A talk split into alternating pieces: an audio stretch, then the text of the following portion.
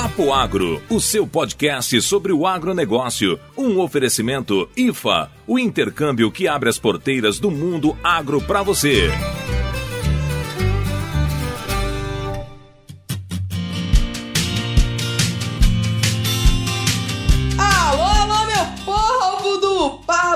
Agro Podcast. Aqui é a Lorena e hoje a gente vai começar falando de um assunto sério, José. É verdade, Lorena, é muito sério. Aqui quem fala é o Neto e hoje a gente vai abrir um Agrodrops que vai ser introdutório a uma série de episódios que vão falar sobre resistência a defensivos agrícolas. É isso aí, José. E para falar de resistência, a gente precisa entender o que é resistência. O que é resistência? O que é resistência? Então, resistência, vamos, vamos pensar no, direto no, no, nos defensivos agrícolas. Você aplica um inseticida para matar determinada praga e você está aplicando naquela dose recomendada e você está controlando aquela praga. De uma hora para outra, ou a, com o passar do tempo, essa praga pode se tornar resistente a esse químico. Ou seja, ela era controlada e deixa de ser controlada, ou o produto deixa de ser eficiente como era anteriormente. Isso é a resistência aos defensivos agrícolas que nós estamos tratando. De uma hora para outra, isso me lembra que temos temos alguns tipos de resistência que a gente precisa explicar antes de começar a falar de resistência a herbicida, inseticida e fungicidas, certo? É isso aí. A gente vai separar a nossa conversa em dois grupos. Um grupo que vai tratar da resistência qualitativa e quantitativa, porque elas conversam entre si, e um outro grupo que vai falar da resistência cruzada e múltipla, que também conversam entre si. E para começar essa conversa, eu vou falar sobre a resistência quantitativa, que é uma resistência que ocorre quando o alvo daquele químico que que você está utilizando passa a ser resistente de forma gradual. Ele era suscetível, com o passar do tempo ele fica menos suscetível, e com o passar do tempo ele fica ainda menos, até o ponto em que você já não está mais conseguindo controlar aquele mesmo alvo com a dose recomendada. É isso aí. E essa resistência quantitativa, ela tá ligada principalmente a os triazóis, que é um grupo químico de fungicidas, certo? Isso aí. Quando a gente fala de resistência qualitativa, a gente vai falar de uma resistência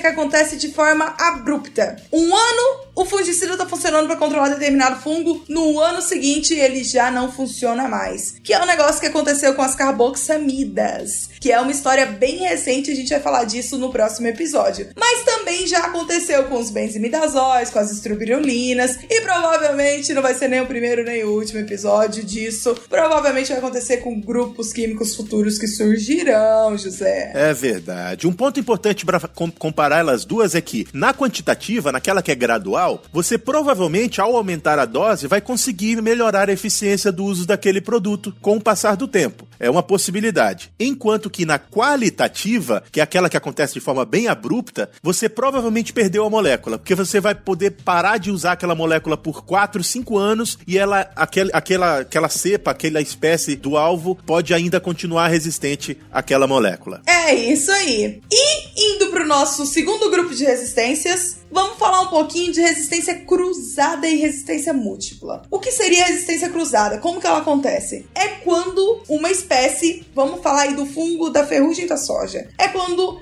esse fungo apresenta resistência a dois ou mais ingredientes ativos de um mesmo grupo químico, ou seja, que atuam do mesmo modo. Então, isso é a resistência cruzada. É verdade. Enquanto que a resistência múltipla é quando a praga, seja ela um fungo, uma, uma erva daninha, ou uma bactéria, ou um inseto, qualquer coisa, o seu alvo se torna resistente a mais de um grupo químico que tem sítios de ação diferentes dentro desse indivíduo. E como exemplo disso, a gente pode dar sim a ferrugem da soja, que ela é resistente, por exemplo, hoje, resistente não, mas ela passou a ser mais tolerante ou está adquirindo resistência a mais de um grupo químico com diferentes sítios de ação, como por exemplo carboxamidas e também os benzimidazóis. Que babado! Então essa ferrugem ela tem resistência cruzada e resistência múltipla. Que bruxa que ela é. É, bruxa.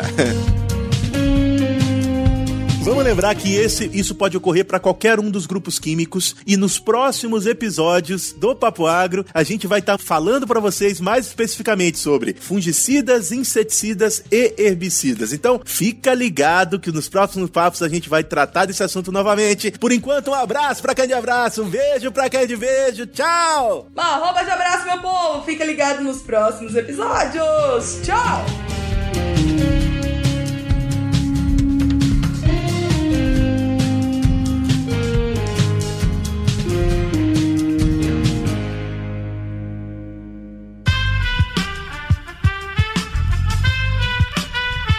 Este podcast foi editado por Aerolitos Edição Inteligente.